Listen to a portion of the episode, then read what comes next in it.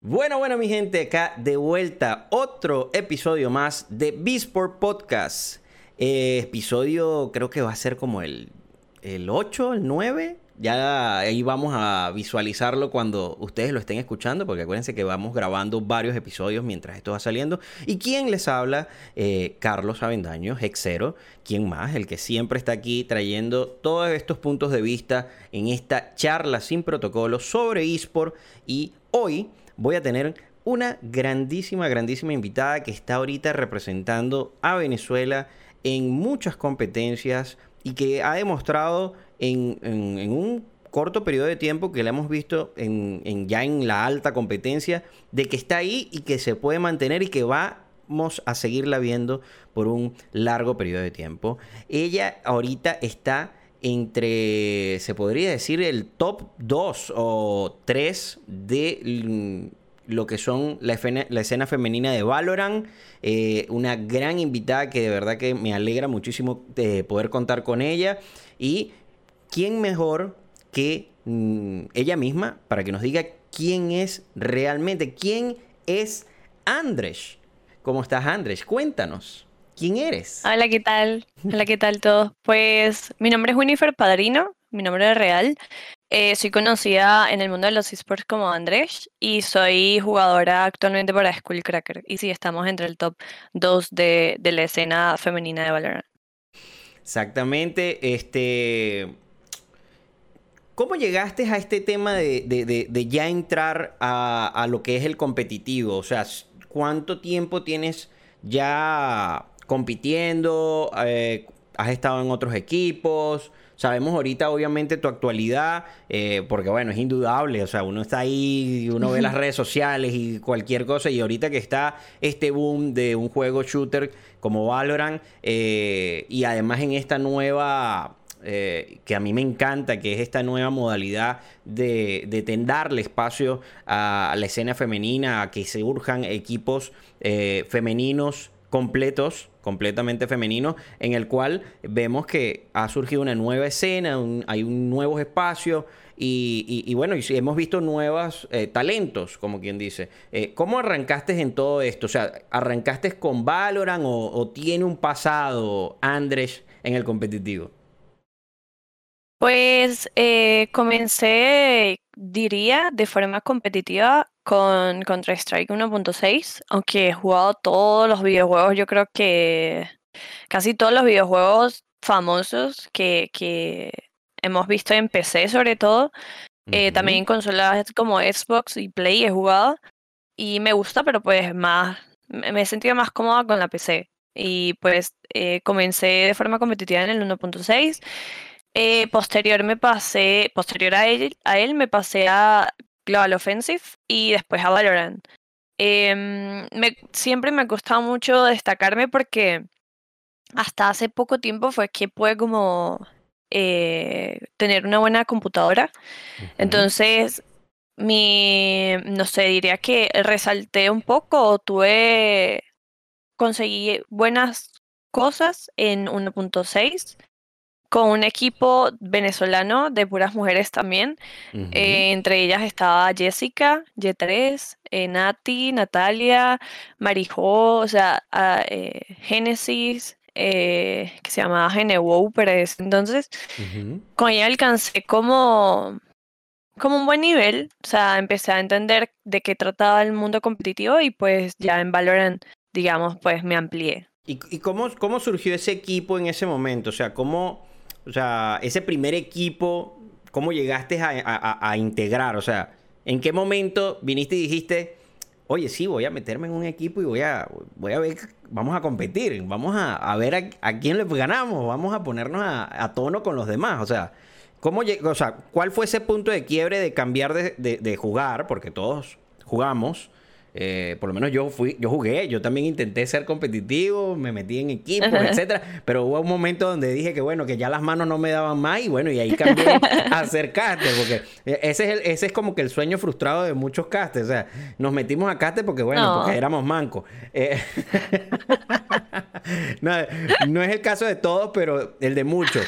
Eh, ¿Cómo fue ese punto específico donde pasaste de ser jugadora casual, se podría decir, a de repente venir y decir, bueno, sí, me voy a meter en un equipo y me, me, interesa esto de competir? Pues la verdad, eh, siempre me había gustado la idea, eh, pero como que no había conocido a las personas indicadas.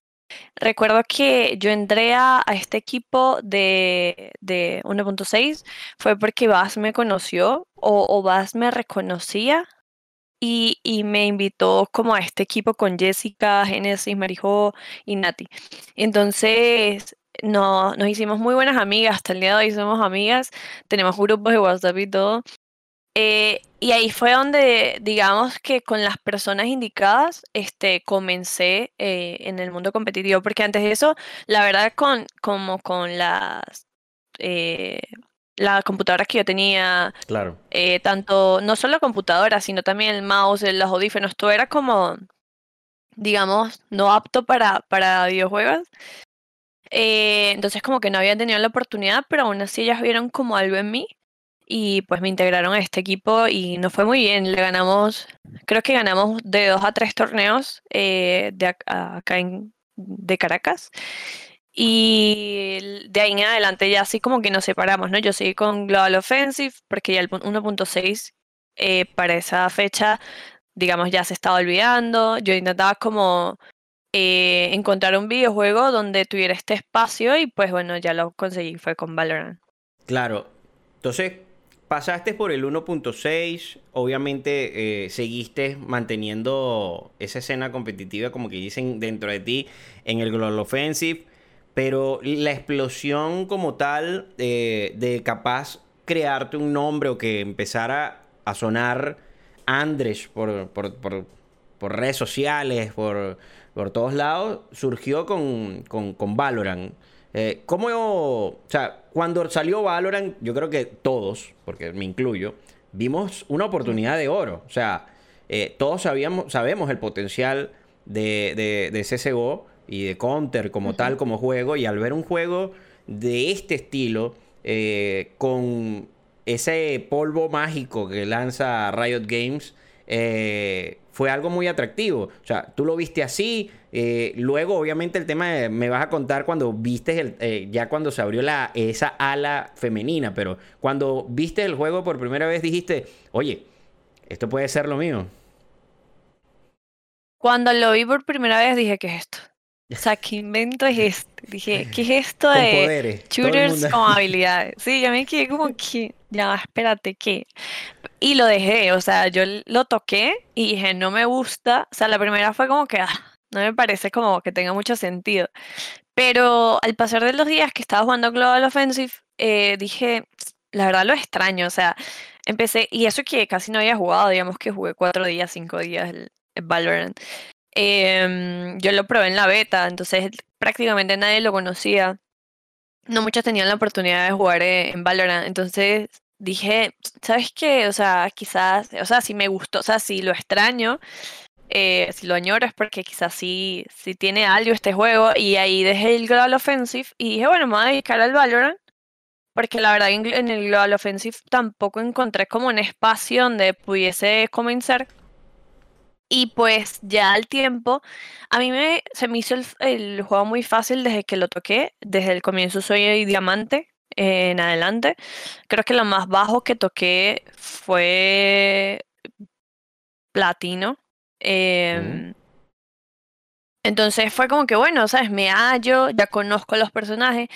Cuando ya sale el juego de, la beta, la gente apenas estaba conociéndolo, ya yo tenía experiencia en el juego, entonces se me hizo muy fácil como mantener ese nivel. Actualmente pues ya soy radiante y eh, no sé, eh, conseguí ese espacio también, así como que una amiga me escribió y me dijo, oye, no sabía que estás jugando Valorant, que es Pink. Eh, ella es jugadora, bueno, fue jugadora también en esports, pero es de Colombia, y nos conocimos en Global Offensive. Ella me dijo, oye, no sabía que jugabas Valorant, estamos buscando justamente una chica para nuestro equipo, en ese momento ese equipo se llamaba Amazonas, y este, también habían talentos como em, estaba Karen, que actualmente está en el, eh, entre las jugadoras más reconocidas de Valorant. Entonces dije, bueno, ok, vamos a, intentarlo de nuevo. Me gusta, siempre me ha llamado la atención competir, siempre estaba buscando como ese espacio y pues ahí empecé en Valorant. Ok, ahí empezaste con Valorant, o sea que ya venías ya con una idea de venir, competir, etcétera, eh, sin importar que hubiera una escena femenina. Ahora, en ese momento que, ves que se abre una escena femenina como tal, eh, individual, o sea, se podría decir paralela a la masculina, eh, ¿qué sentiste? O sea, ¿qué, ¿cuál fue ese, se podría decir, el que sean tomados en cuenta así, ¿cómo lo viste? Bueno, realmente eh, yo en ese punto no lo veía como que se estaba abriendo un espacio para la escena femenina porque en ese momento no había ese espacio. Yo terminé saliéndome de ese equipo al tiempo eh, por cuestiones de, staff y todo aquello y pasé a un equipo mixto, o sea, yo era la única jugadora eh, femenina y mis compañeros eran pues todos hombres. Em, cuando yo vi ese espacio realmente fue cuando me tocan la puerta eh, actualmente jugadoras como Yana, estaba Cryptip, eh, pues yo no las, realmente no las conocía, pero notaba que sus rangos estaban como por encima del diamante. Y ahí sí dije, ok, se me está abriendo una puerta de o me quedo en el mixto o, o continúo en el femenino. Y pues dije, la verdad quiero que esta escena, o sea, que la escena femenina crezca, que las mujeres eh, se unan cada vez más porque yo creo que ya lleva seis meses, cinco meses jugando Valorant y yo creo que conocí a tres mujeres. No sé, dirían cinco y es mucho. Entonces, pues, eh, sí, lo vi como una oportunidad para hacer que la escena creciera y, me gustó. Notar. Sí. Ahora que hablaste así de equipos mixtos y obviamente esta, esta nueva escena femenina, eh, viéndolo capaz no ahorita, porque obviamente ahorita se necesita que haya una escena femenina como tal, se necesita para que más chicas se unan, para que vean y lo vean llamativo y sobre todo para que eh, la gente se dé cuenta de que sí hay y que hay muchas y que son bastantes, más bien, hay, hay veces hasta que, que, que, son mejores que cualquier equipo masculino y toda la cosa, o sea, eso, eh, muchos se dan golpe en los dientes con, ese tipo de temas. Eh, y, aquí, bueno, yo, yo, a mí me encanta, a mí me encanta que haya escena femenina, me parece algo súper alucinante. Eh, me encanta eso. Entonces, viendo que, hablando del tema del mixto y ahora del femenino, ¿consideras que a futuro vamos a hablar algo así? No sé, ya después de que hay una escena femenina eh, establecida y, con el reconocimiento que le merece, sientes que igualmente el, la, escena final, se podría decir, tiene que ser mixta. O sea, eh, de que no haya diferencias entre hombres y mujeres y que, que, que en realidad este, veamos equipos en los mejores eventos, que se puede decir que es el mundial, que ahora se le podría decir que es masculino, aunque en teoría puede entrar cualquier mujer, pero este, ver más mujeres en esa escena eh, mixta. Sí, o sea, al menos por mi parte es a lo que yo apunto. Eh, yo no quisiera ver más como esa segregación de, no sé, mujeres, hombres, o esto y aquello, sino, es, o sea, literal es un juego, es un videojuego eh, competitivo en la que todos tenemos las mismas habilidades. O sea, esto ya es una solo una destreza manual y mental. O sea, habilidades que sin importar el sexo lo podemos tener. Eh, entonces, pues sí, yo apuntaría a que, a que quisiera que ya el escenario de Valorant fuese mixto por completo. Totalmente. Perfecto, o sea, estamos, estamos como en sintonía, Andrés.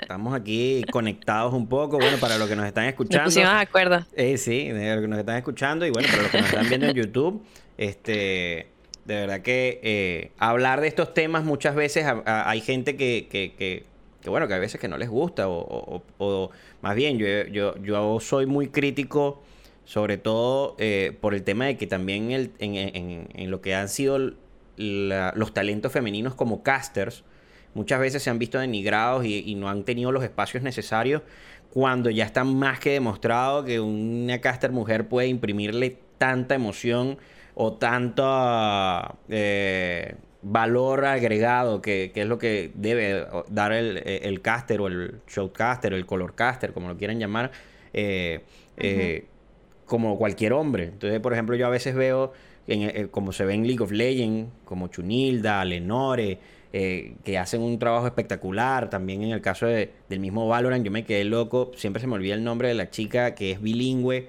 que, que, que castea tanto en Norteamérica como en, como en hay el de varias. como el de Latam, pero hay una que me quedé loco en el último casteo, más bien le di follow y todo y, y, y lo, y ¿será? Eh, creo que no me acuerdo el nombre, de verdad que no me acuerdo, pero o Boax. Pero hay varias. Boax es chilena, sí, ella la conozco total, igual que porque ella tiene mucho tiempo en eso, más bien yo, yo conozco a Boax de cuando ella casteaba Overwatch. Hace muchísimo. Eh, y todo eso. Pero he visto que han surgido muchos talentos de chicas, caster.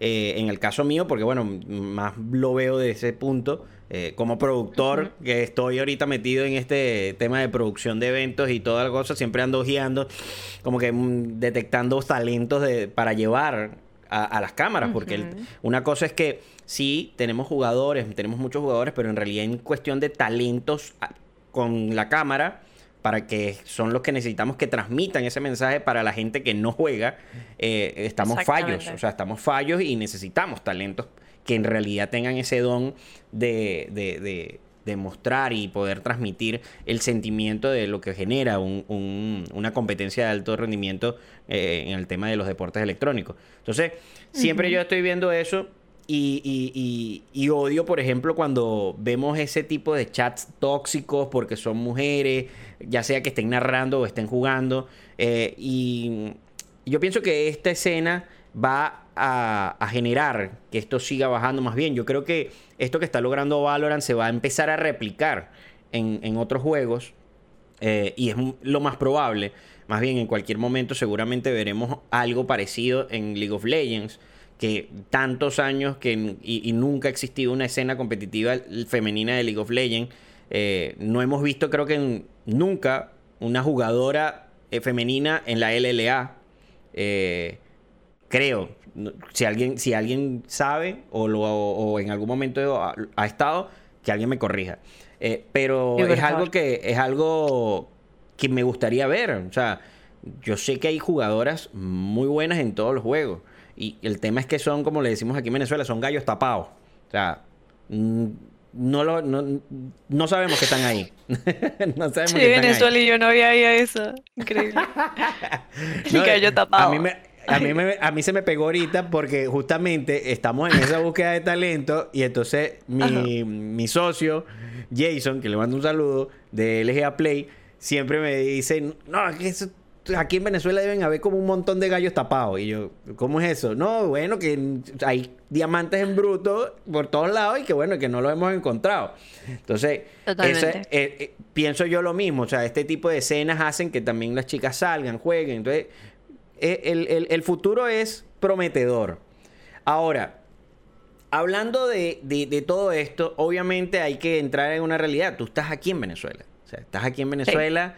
Eh, obviamente estamos un paso atrás en Venezuela con respecto a toda Latinoamérica, aunque se han empezado a dar, como que dice, por lo menos pasitos hacia adelante para que haya un crecimiento.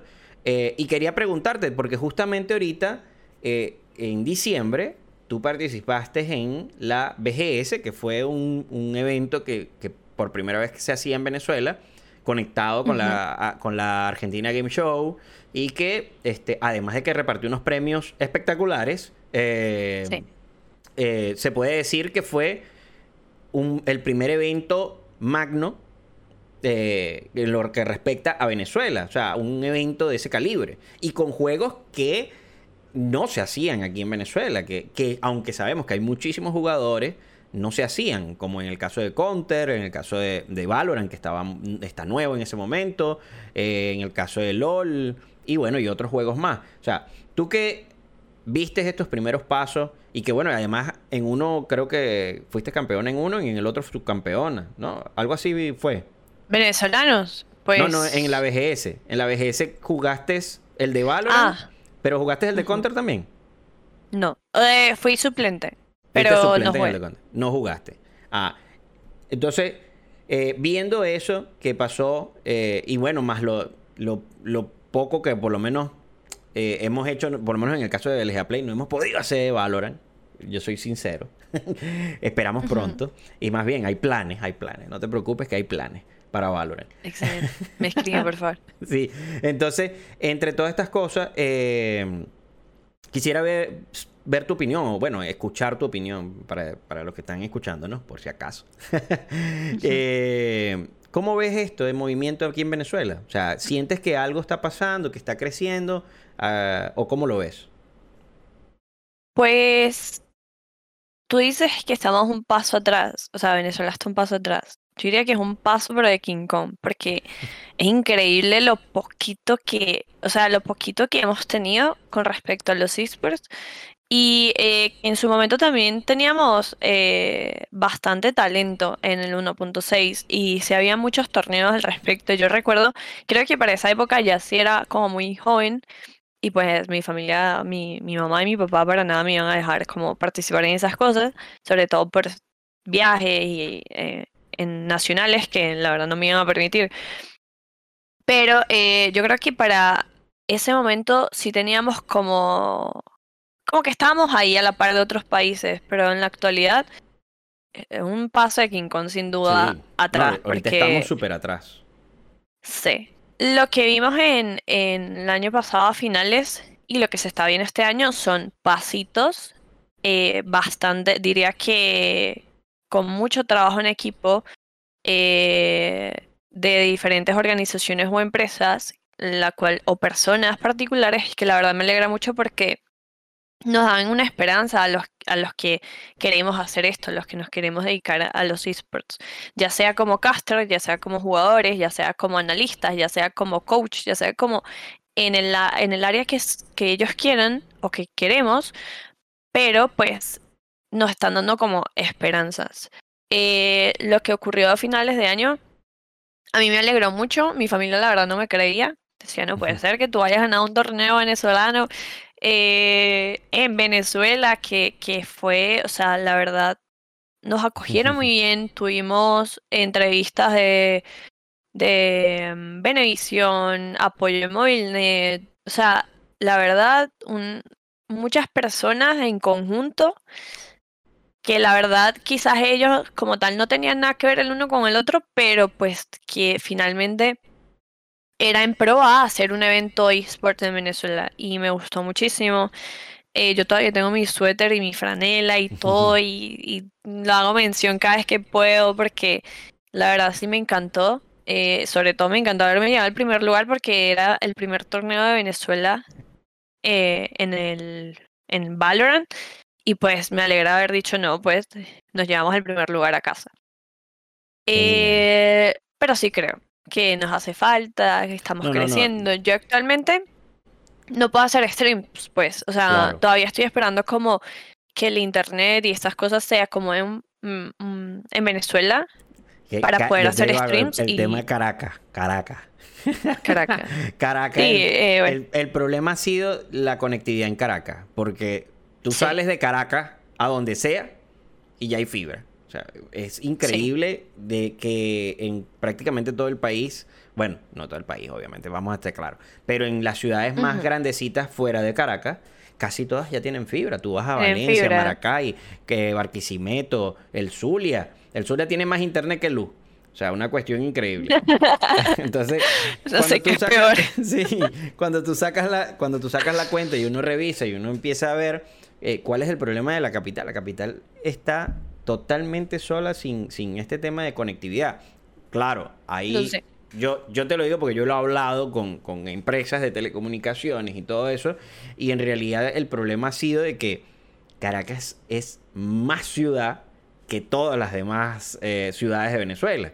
¿okay? Y ese tema de ser más ciudad, además de que Caracas es siempre un no es un terreno plano, sino que es una sub y baja, entonces causa que el tema de cableado, el tema de distribución, el tema de todo eso es súper problemático. Mucho más complejo, claro que sí. Entonces, por eso es tan lento. Ahora, si está llegando, porque ya he conocido gente que le ha estado llegando algunos servicios y todo. Por ahí estaba Gallo, que eh, está en un episodio pasado, que lo pueden escuchar ahí, eh, que tú lo conoces, tú lo conoces ahí, porque jugaron juntos, yo los he visto eh, en un en varios eh, eventos los he visto ahí jugando juntos, así que este sí, con Gallo estuvimos hablando y, y ya le estaban por instalar eh, un servicio de fibra y yo dije, bueno, eh, es algo, o sea, significa, y él está en pleno centro prácticamente. Entonces uno saca ahí la cuenta, uno viene y, va viendo y dice, bueno, si ya está llegando este tipo de servicio, mientras más se masifique este tipo de servicio, más vamos a ver crecer la escena, porque eso mismo, porque así, si tú eres jugadora, tú también puedes ser creadora de contenido. Puedes ser también, en teoría, en algún momento, tanto caster o analista o, presentadora eh, o todo ese tipo de cosas que se pueden hacer en este medio. Entonces, uno viene y revisa todo eso y eh, el, el cambio del internet lo digo por yo mismo. O sea, yo antes de tener fibra eh, y todo este tema, eh, a mí me costaba muchísimo y de verdad que uno no le provoca. Uno dice, hombre, no me provoca ni por... O sea, nada más por tener que crear un video y subirlo a YouTube y tener que esperar tres días para poderlo subir, no te provoca hacerlo. ¿Por qué? Porque entonces tú vienes y hablas con, con, el primer amigo que está afuera y viene y te dicen, ay, bueno, mándame el video, voy a pesar dos gigas, no te preocupes, pum, le da un botón, ay, ya me lo bajé. Nah, para y, y uno con la sin fibra, uno venía, le daba ahí, bueno, hermano, dale, voy a comer, voy a lavar, voy a limpiar, me baño, me visto, y, broma, y regreso al día siguiente y si se va la luz, te fregaste porque tienes que volver a empezar a bajarlo. No, y como jugadora de esports, pues las actualizaciones. O sea, claro. yo hay juegos que he dejado por las actualizaciones, por las descargas. O sea, yo no puedo. Eh, he jugado Call of Duty. O sea, para mí es imposible, Call of Duty. O sea, yo cambié de PC y yo decir, yo no me vuelvo a descargar esto porque van a ser semanas de descarga. Oh, eh, Fortnite, las actualizaciones de Fortnite eran pesadísimas y yo dije, ya, yo no puedo. O sea, mi internet no da para tanto con Valorant sufro. O sea, y Valorant las, las actualizaciones no son tan pesadas. Y aún así sufro. Son casi uno, dos gigas cuando mucho. Pero, pero eso es como las actualizaciones que habían antes de PUBG. No, y no lo era jugué. horrible. Y, y PUBG era eso, era un terror. Cada vez que salió una actualización eran, no sé, 20 gigas. 15 gigas. Y bueno, igual que Call of Duty, Warzone. El Warzone era que salió una actualización 60 gigas. Y yo dije, bueno, hermano, me estoy descargando el juego otra vez. Y así sucesivamente. Entonces, claro, por ejemplo, yo ahorita tengo, tengo 100 megas de descarga. Yo pongo esa y, yo, yo, descargo entre 70 y 80 gigas en... Mira, no se te salgan las lágrimas.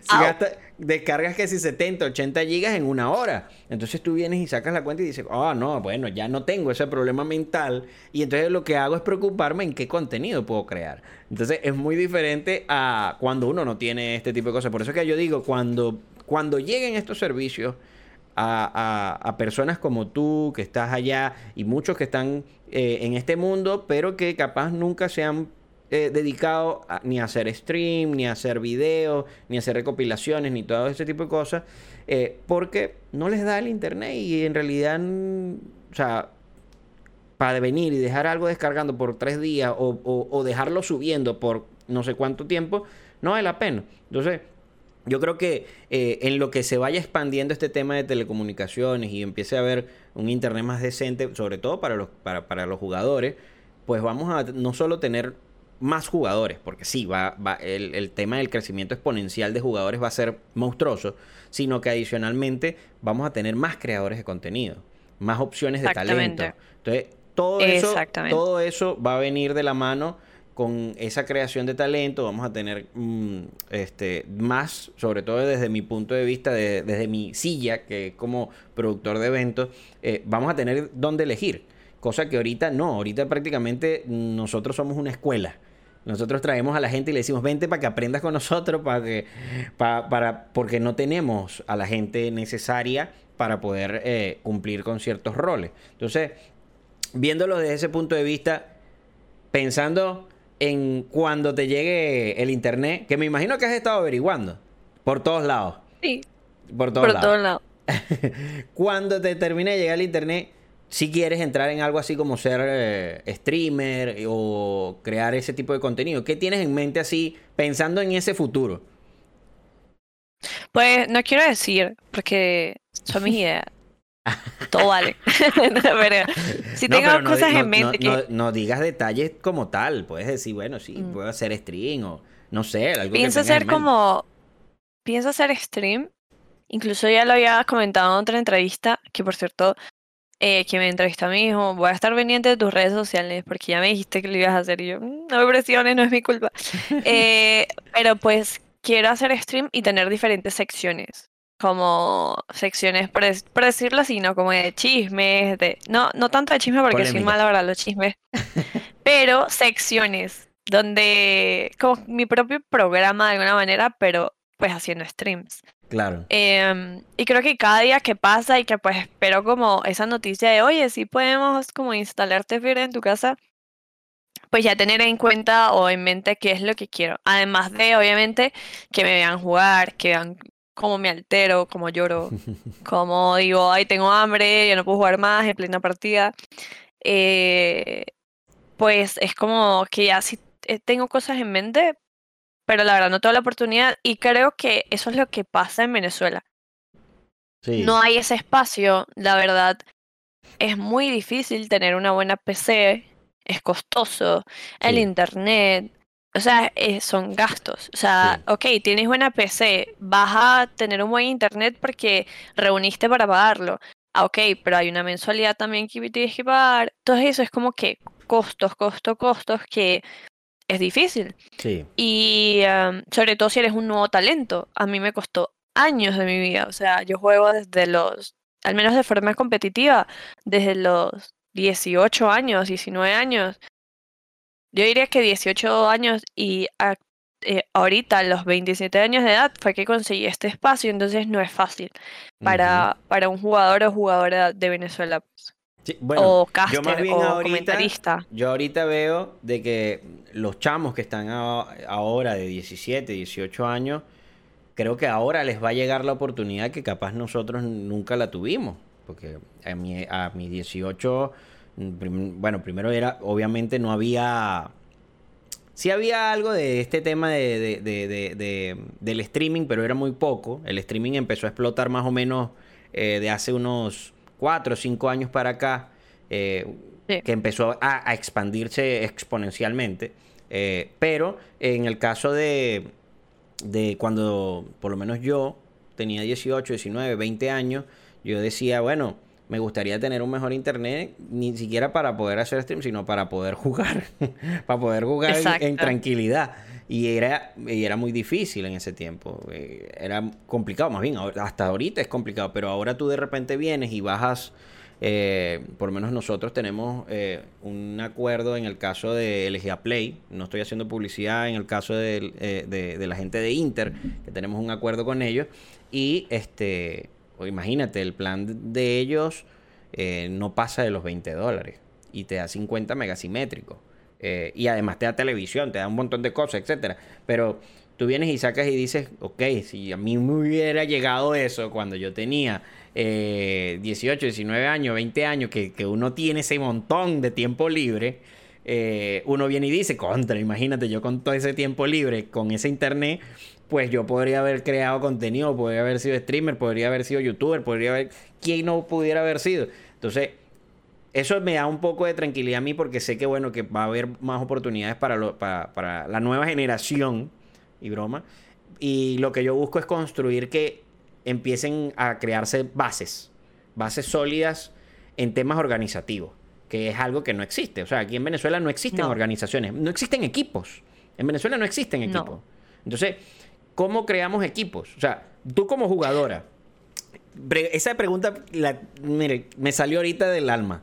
Tú como jugadora, ¿qué crees que se necesita para que empiecen a existir organizaciones reales en Venezuela? Pues yo diría que además de, del medio, eh, que, o sea, que comprar computadoras o un buen internet sea accesible, eh, pues personas que les interese esto, tanto, al, tanto a la persona en la cabeza de la organización como el staff necesario, coach, analista, eh, psicólogo deportivo, eh, todas esas personas, la directora como tal de, del, del, equipo, o sea, que exista ese interés, pero también el medio, que en Venezuela pues estamos viendo apenas lucecitas de, de ello. Claro, yo en mi caso, además de todo eso, que eh, todo eso obviamente se necesita, este, pienso que el, el, tema es que le vean el negocio. O sea, que esas organizaciones en realidad le, vean el negocio. Porque obviamente, vamos a estar claros, o sea, estas organizaciones grandes que existen, como vamos a hablar un poquito del sur, como Cruispor, 9Z, eh, eh, Leviatán, etcétera, eh, tienen inversiones de mucho dinero. Inversiones de, de demasiado dinero. Y esas inversiones están porque hay un negocio atrás de esto.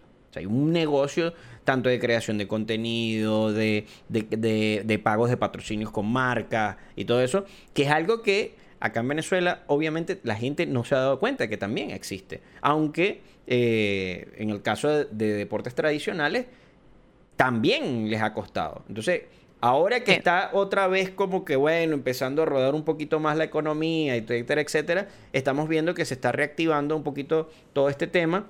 Eh, y esto ha hecho que eh, las organizaciones en realidad estén, eh, o sea, tengan que demostrar para ganar estos patrocinios, porque por lo menos a mí me lo comentó, ya van dos marcas en las cuales estamos negociando nosotros para patrocinar eh, las diferentes competencias de nosotros, que me dicen, mira, dime un equipo venezolano para patrocinar.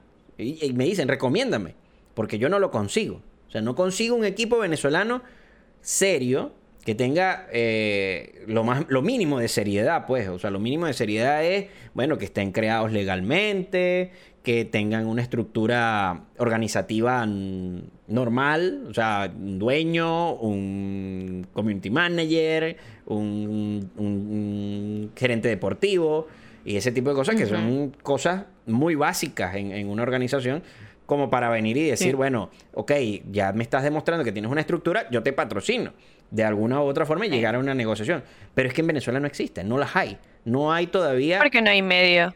Exacto, porque no hay... Y adicionalmente yo pienso que el tema también involucra que no hay una escena local. O sea, no existe una escena local.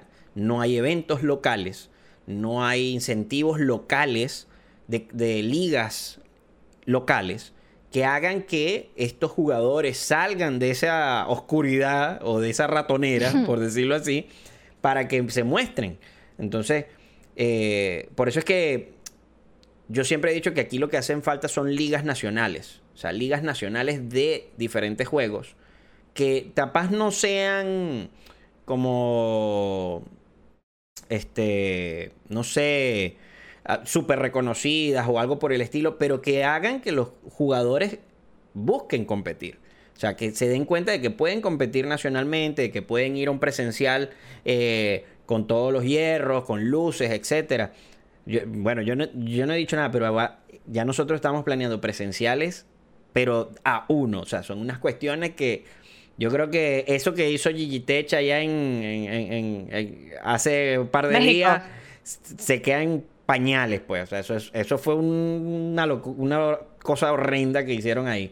Eh, y, yo a veces vengo y digo, mira, o sea, estamos llegando a este punto de que podemos hacer eh, este tipo de eventos eh, porque, bueno, están las cosas dándose. Entonces, cuando vean ese tipo de eventos y que vean, sobre todo, este, esta gente que capaz quiere invertir en este tema, porque eso me lo preguntan mucho. Hay mucha gente que me dice, yo quisiera invertir en, en los esports en Venezuela, en los deportes electrónicos. ¿A cómo invierto? Entonces yo vengo y le digo, bueno, o inviertes en nosotros como productores para que surjan más equipos O armas tu propio equipo y haces la inversión desde cero y empiezas a, buscar cómo aprender, cómo sumar, cómo, cómo, hacer todo ese proceso. Ah, que vas a perder dinero, o por lo menos creo que el, el primero o el segundo año. Sí, vas a perder mucho dinero porque es mucha la inversión. Eh, pero capaz adelante, si esto crece y, como queremos que crezca, eh, es que le vas a ver algo de tajada. Eh, ¿Cómo lo ves tú en ese sentido? O sea, ¿cómo has visto tú el tema de, de, cómo se debe formar un equipo? Pues sí, yo creo que es cuestión de, de mucho tiempo, de entrega. Es, es tu segundo, no sé, es tu segunda familia. Entonces, literalmente es tiempo, dinero, que vas a invertir que al comienzo creo que no se ve, porque pues hablando con, con personas ya de diferentes equipos, de, de, las personas que están en mi staff, me han dicho, la verdad es difícil, eh, te toma tiempo, tener un nombre y que ese nombre sea reconocido toma tiempo, que las marcas quieran este, apostar a ti, eh, conseguir como personas talentosas, que sean responsables, dedicadas en esto es difícil. O sea, sí es, eh, digamos, sí cuesta, pero yo creo que lo vale porque lo ves en, en equipos, organizaciones como Crew Esports. O sea, es un equipo que empezó a tener un nombre y actualmente, o sea, no quiero imaginarme lo que es, lo que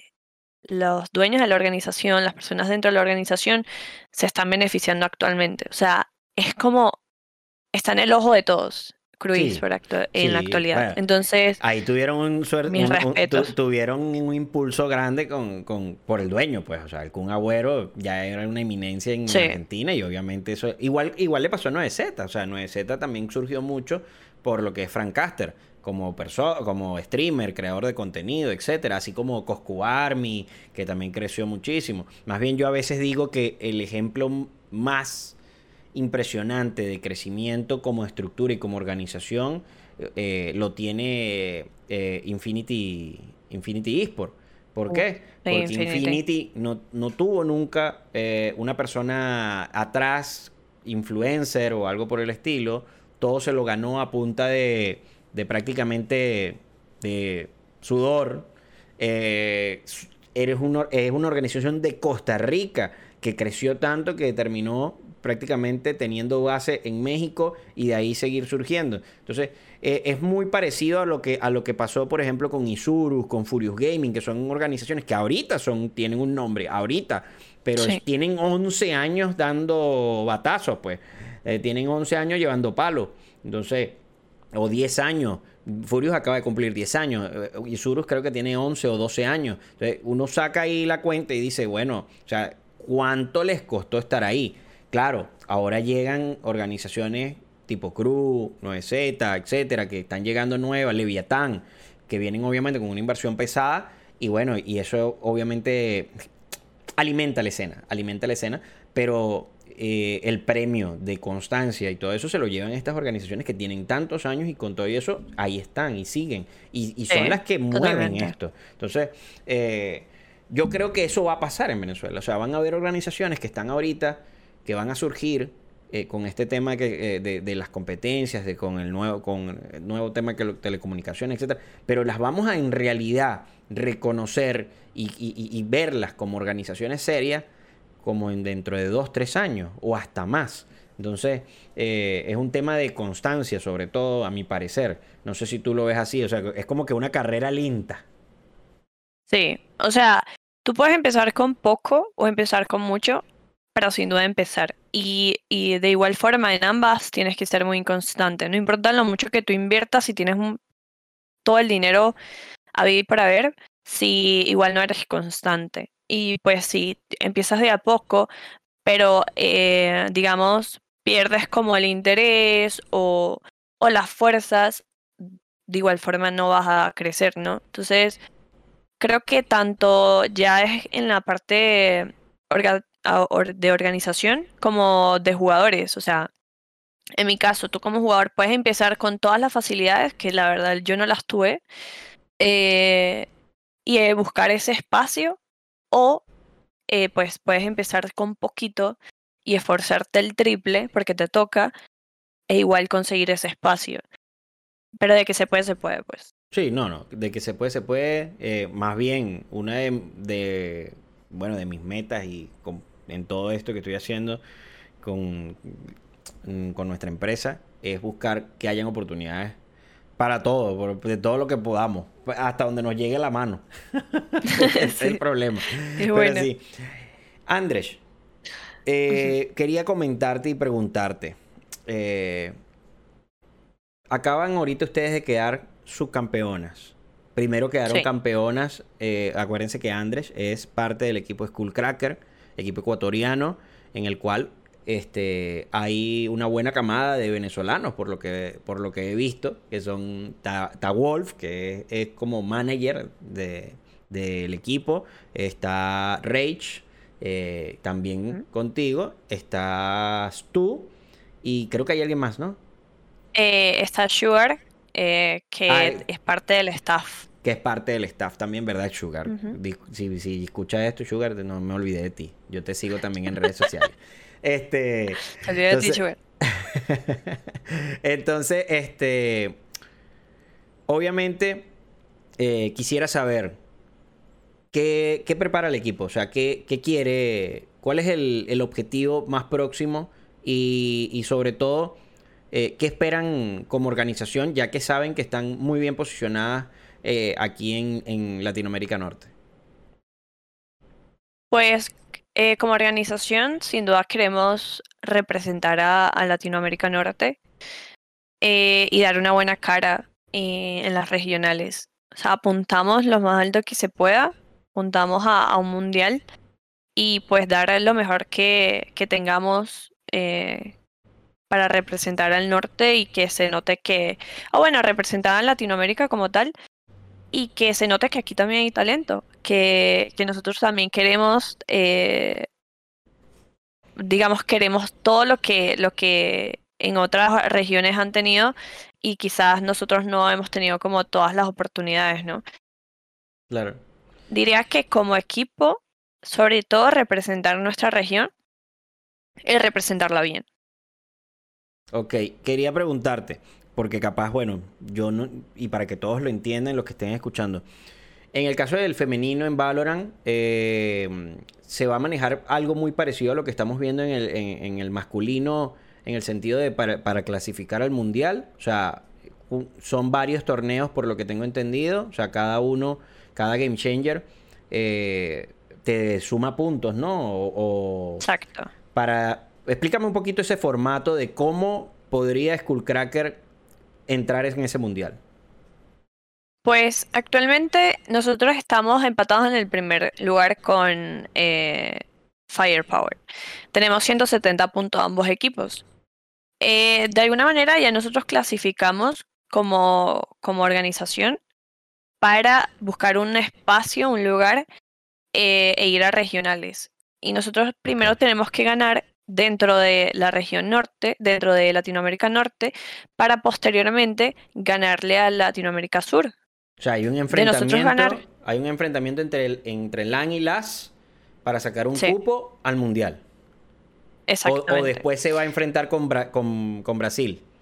O Brasil también tengo entendido, Sí, no, tengo entendido que tenemos que enfrentarnos contra el sur. Eh, posterior a ello, enfrentarnos contra Brasil y así conseguir un lugar para las regionales. Ok, entonces hay un solo cupo en mundial de lo que sería toda Sudamérica. O sea, sí, pero no me crean mucho. IBR. sí, no me crean mucho porque yo en eso sí es como que, ok, dime cuándo tengo que jugar y ahí estoy. Soy más como de enfocarme en qué tengo que hacer para, en el actual. para mejorar. Sí, sí. Claro. Entonces, ¿Qué tengo que hacer para ganar? Este, viendo el nivel, porque me imagino que igualmente te ves en las partidas de LAS y todo eso, viendo el nivel, por lo menos en el caso de LAS y LAN, hemos visto que LAS en el masculino está por arriba. Arrasando. Está, por arriba, aunque bueno, de verdad que Icholos lo hizo muy bien, logró sacarle ese primer eh, enfrentamiento a Cruz eh, y estuvo peleándole fuertemente en, a, a Leviatán, creo que fue. Leviatán. Estuvo peleando muy fuerte y de verdad que, o sea, sí, se lo llevó Leviatán, pero no es que no es que arrasó Leviatán, o sea, le costó un mundo. Entonces, viéndolo desde esa eh, perspectiva como pasa en el, en el masculino, algo así está pasando en el femenino, o sea, Las lo ves más fuerte que Lan. Pues realmente, para contar como mi opinión acerca de Krui eh, sobre Cholos y Leviatán, ese juego no lo ganó Leviatán lo perdió Cholos, porque la verdad era un juego de Cholos. Eh, cometieron muchos errores que los llevaron como a entregar los, últimos mapas. Yo estoy segura que ellos pudieron haber estado en esa final, pero pues ya es cuestión de, creo que ahí fue más de mental y manejo de, emociones y nervios. Em, con respecto al, al, FEM y el nivel de Latinoamérica Sur y Norte, diría que estamos a la par. O sea, nos destacamos por cosas, digamos, poco diferentes, características como que quizás LAN, eh, no sé, ahorita se dedica más a, se enfoca más en como en los picks, en ganar los duelos, en duelos en equipo y, y, el, y en el caso del sur, pues es más de habilidades, de que se enfocan en, en la parte de cómo utilizar mis habilidades para poder conseguir la ronda más fácil. O sea, presionan más en ese sentido. Pero creo que estamos en igualdad ahorita. Sin embargo, sí le tengo mucho respeto. Ya ha habido enfrentamientos, ha habido enfrentamientos entre LAN y las en femenino, en igualdad de condiciones. No. No.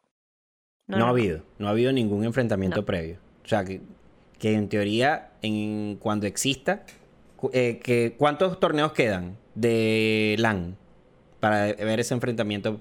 A de stage, pues creo que solo queda un stage por, por ahora. Este stage, después de este stage, en teoría, en teoría, eh, habría un enfrentamiento entre LAN y LAS eh, que se, me imagino que sería presencial.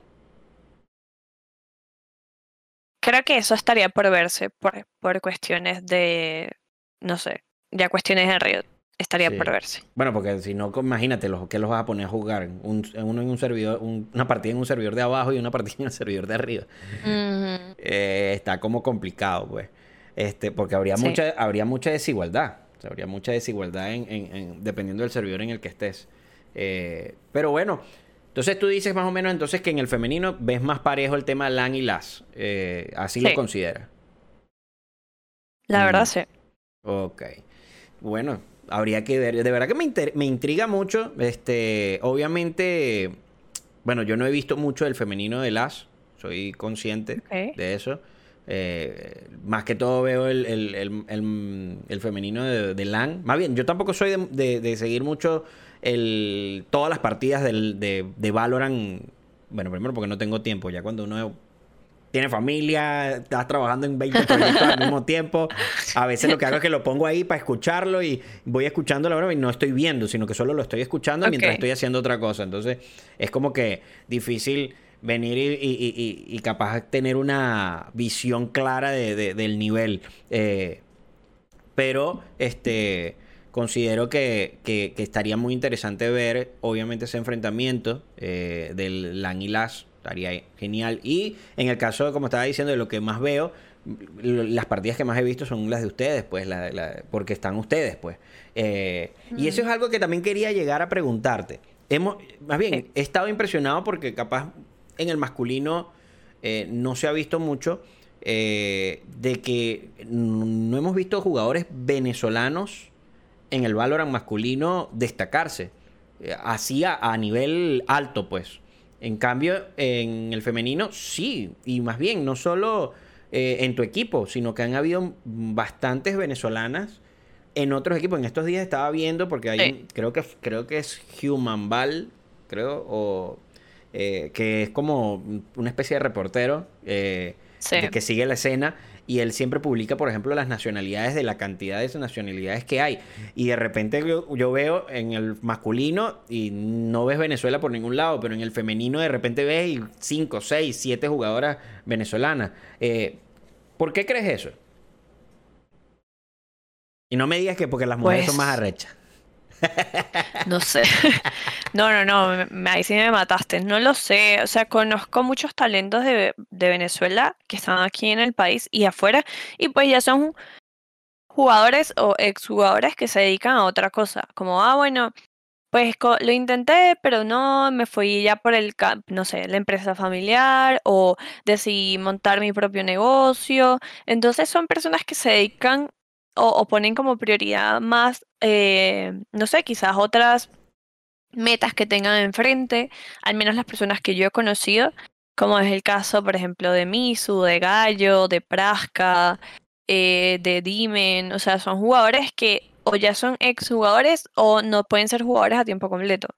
Entonces, eh, quizás ya no ven tener un espacio dentro de Valorant eh, en la regional, por ejemplo, como su meta, sino que ya es bueno, eh, no, me dedico más a ahora mi empresa o eh, no sé, a, no sé, otras diferentes metas que ellos tengan. Sí. ¿Y, y cómo has visto, por ejemplo, que, cómo ves tú, pues, que veas tantas eh, chicas venezolanas compitiendo en Valorant? O sea, ¿sientes que, que, que sí, en verdad hay un, un nivel? O sea, por ejemplo, viéndolo así, imagínate que de repente venga una marca venezolana y te diga, vamos a armar un trabuco de venezolanas Trabuco. Sí, vamos a armar un, un, un- un- ¿cómo se dice? Un, un equipazo de venezolanas Ajá. aquí en Venezuela y que, te, y, que te, y te dice que te pone la gaming house y todo. Una cosa así.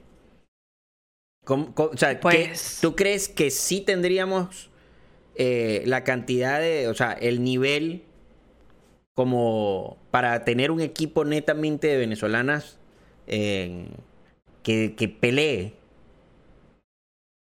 Un equipo netamente venezolana, creo que sí sale. Sí sale. O sea, incluso en el top de, de equipos eh, en Norte están cinco venezolanas, ¿no? Ah, Ahí me incluyo porque pues estoy en el equipo de School.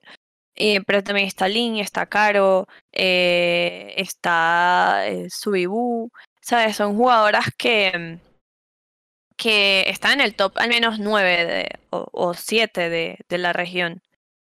Entonces, pues sí, sí saldría. Si yo me movería de, de Skullcracker, pues ahí sí lo dudo mucho porque amo a mi, a mi equipo. Mis chicas, pues, y yo nos llevamos muy bien y creo que tenemos como el mismo objetivo y la verdad sí son muy jugadoras muy responsables y dedicadas y es lo que a mí más me interesa. que eso es- Eh, eso entonces es está, ahí sí estaría difícil. No, que, y que es difícil, difícil. conseguir jugadores responsables, sobre todo Sí. que tengan la misma visión de, de- de objetivos eh, en común. Sí. Es muy, muy difícil a la hora de armar un equipo, eh, porque bueno, muchas veces hay gente que, como tú estabas diciendo, pues lo que pasa en muchos jugadores venezolanos es que obviamente tienen prioridades fuera del juego que, que, que, bueno, que los obligan obviamente a no poder dedicarle el 100% al juego.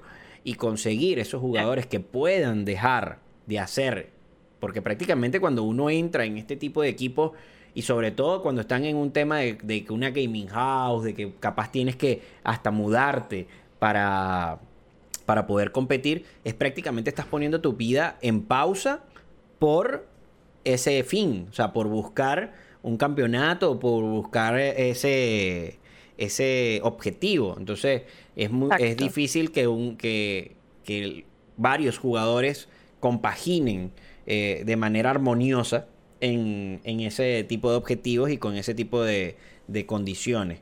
Eh, pero bueno, pero mm, se podría armar, o sea, ¿crees tú que... Sí. No, no digo que, que se vaya a armar, ojo. Ni digo que, que nada, no vaya a ser que aquí empiecen a lanzarme antorchas la gente de Skullcracker, por favor, eh, cálmense. Sino que yo digo en el sentido de que, o sea, sí hay la cantidad de jugadoras con nivel necesario como para que alguien quiera armar un equipo eh, venezolano, pues. Sí, sí lo hay, sí lo hay. Y hay jugadoras que también, este, también por, por razones como que eran muy jóvenes, en el caso de Lore, Lore es una chica muy joven, también es un talento para mí de, de la escena de, de Valorant del- de, nuestro país. Entonces también hay muchos talentos como ella que, que no están destacando ahorita porque quizás, bueno, quisieron terminar sus estudios y esas cosas que, que pues ahí sí es como que cada quien con sus metas u objetivos, pero pues sin duda los hay, hay mucho, mucho talento y estoy segura que hay chicas que la verdad yo aún no conozco, em, pero pues no han tenido como la oportunidad de hacerse notar. Exactamente, así que ya saben, si, si, si conoces a alguien, a una chica o a la que sea que juegue, por señores, pónganle ahí para que se meta en los torneos de la BCT Game Changer, para que empiece ahí a destacarse, eh, le dedique su tiempito al juego, que consigan, que así no tengan organización, se metan ahí con sus cuatro o cinco compañeras y empiecen a participar. Andrés, ya se nos está acabando el tiempo, eh, pero antes, antes de irnos, quisiera que, que, bueno, que pudieras dedicarle unas palabras a, bueno, toda la audiencia de, de Podcast, o sea, eh, y sobre todo, bueno, el mensaje que quieras transmitirle a ellos, ya sea de qué, cómo pueden arrancar en esto, qué les gustaría, eh, un consejo desde la experiencia, o en dado caso, bueno, una despedida para que te sigan, lo que tú quieras. Eh, tienes ahí un tiempito para que digas lo que tú quieras.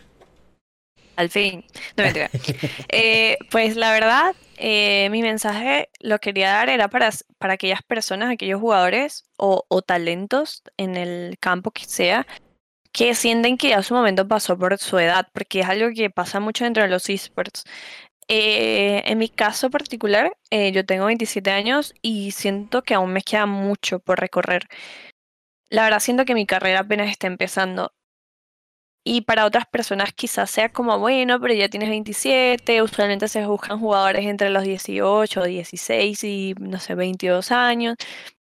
La edad es lo de menos. Eh, yo creo que más bien a mi equipo yo le doy mucha solidez y madurez, porque pues soy como la que tiene la mente más tranquila de no, me importan las ofertas que me den, este, me, me, preocupo más por el equipo, por hacer crecer el equipo, eh, tengo habilidades como, como cualquiera de mis otras compañeras sin importar la que ellas tengan, tengo compañeras de 17, 18 años, eh, y la verdad no es algo que a mí me afecte. Entonces, pues mi mensaje es para esas personas que quizás no han tenido esa oportunidad, eh, y tienen entre, no sé, 27, 28, 29 años, 30, la edad que sea, no importa, eh, pueden conseguir ese espacio, pero siempre con dedicación y mucho esfuerzo. Eh, no se desanimen, no bajen la cabeza, esto se puede conseguir y pues no, yo apuesto por ustedes, así como apuesto por mí. Exactamente, igualmente recuerden que aquí en los comentarios va a estar las redes de Andrés para que le puedan regalar ahí un followcito y ahí estén bien pendientes sobre todo ahí de su actuación en los diferentes torneos de Valorant. Eh, Andrés, eh, ya estamos cerrando, mm, vamos a despedir ya este capítulo. Eh, muchísimas gracias por acompañarnos, Andrés. De verdad que sí, han sido espectacular. Creo que solo se me quedó un temita rápido que capaz podemos matar antes de, antes de decir el chao. Este, el, que, capaz es medio polémico. Podemos, creo que podemos alargar porque se me acaba de ocurrir. Eh, tema salarios. ¿Existen salarios en la escena femenina? Sí, existen. Ok. ¿Los consideras eh, que están moviéndose en paralelo al masculino? ¿O lo ves todavía como que, bueno, están lanzando algo. Están lanzando algo. No están paralelos al masculino. He hablado con personas de, diferentes equipos, chicos, y no, pues, no, no, no se están acercando. Pero son salarios buenos, eh, sobre todo si consigues como eso, destacar y pues entrar a, organizaciones sólidas. Son salarios buenos para eh, jugadoras o jugadores pues en, en los esports. O sea, sí, sí vale la pena, pues. Al menos por mí, por mi parte diría lo vale. Y pues, obviamente uno siempre apunta más, quiere más, pero pues lo vale. Bueno, ya lo oyeron. También el que se destaque, obviamente, puede conseguir algo en el cual puede vivir. Así que gracias, Andrés. Este, recuerden, muchachos, que este es eh, Podcast, una charla de eSport sin protocolo. Muchísimas gracias a toda la gente que, bueno, que lo escuchó, que eh, está aquí con nosotros. Recuerden que salimos por todas las plataformas de podcast como Google Podcasts, Apple Podcasts, Spotify y Anchor. Eh, recuerden seguirnos en todas las redes sociales como arroba bisportpod. Y eh, adicionalmente pueden regalarme un follow a mí, arroba hexero, eh, su servidor Carlos Avendaño, que estuvo aquí con ustedes hablándole junto a la queridísima Andrés. Así que gracias a todos por acompañarnos y nos vemos en un próximo episodio. Bye bye.